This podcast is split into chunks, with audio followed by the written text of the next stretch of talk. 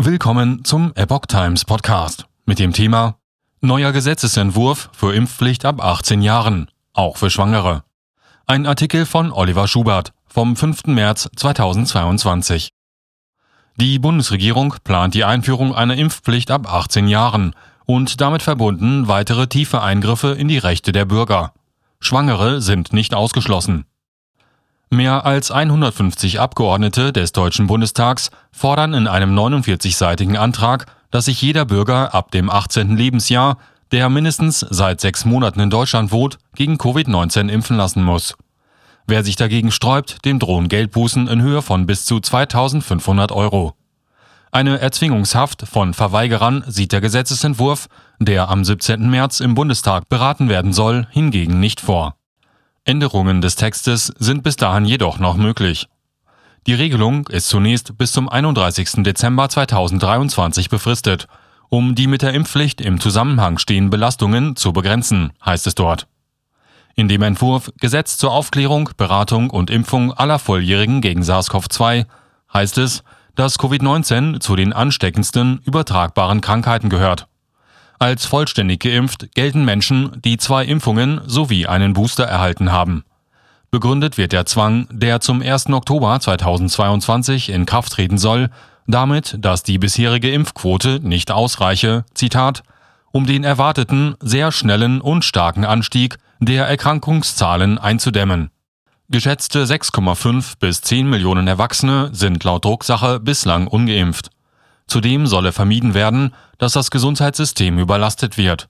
Und dies, obwohl diese Gefahr bisher nie bestand, dafür aber in den vergangenen zwei Jahren rund 9000 Intensivbetten in deutschen Kliniken abgebaut wurden. Um den Schutz der öffentlichen Gesundheit und vulnerabler Gruppen sowie eine Rückkehr zur Planbarkeit des öffentlichen und privaten Lebens zu erreichen, soll die Einführung des Gesetzes dazu beitragen, Zitat, die Grundimmunität in der Bevölkerung nachhaltig zu steigern. Dazu soll in einem ersten Schritt die Impfkampagne ein weiteres Mal erweitert werden. Erstmals sollen alle erwachsenen Personen persönlich kontaktiert und von ihren Krankenversicherungen über Beratungs- und Impfmöglichkeiten informiert werden. Darauf aufbauend ist die Impfpflicht vorgesehen. Mit diesen Maßnahmen sollen alle Mitglieder der Gesellschaft erreicht werden.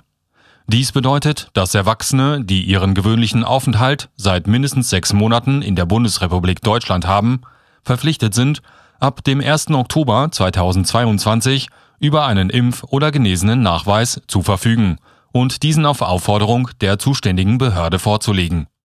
Unabhängig davon sind diese Personen verpflichtet, ab dem 1. Oktober diesen Nachweis auf Anforderung ihrer Krankenkasse oder ihres Versicherers, bei dem sie privat versichert sind, oder ihres Trägers der Heilfürsorge vorzulegen. Änderungen jederzeit ohne Zustimmung des Bundesrates möglich.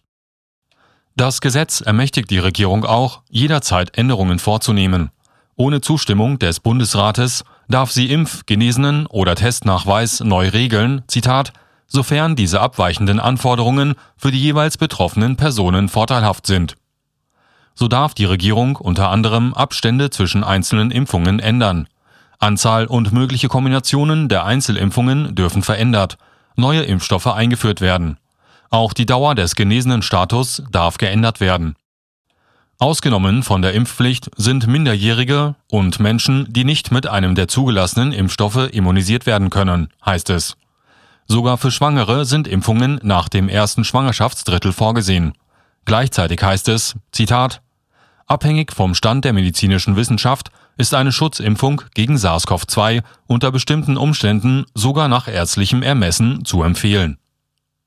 Erneut würde bei einer Verabschiedung des Gesetzes das Grundgesetz eingeschränkt, indem Artikel 2 das Recht auf körperliche Unversehrtheit ausgehebelt wird. Um der Regierung umfangreiche Handhabe zu gewähren, greift es auch in das Sozialgesetzbuch ein, weil Krankenkassen künftig den Impfstatus ihrer Versicherten in den Patientenakten speichern dürfen.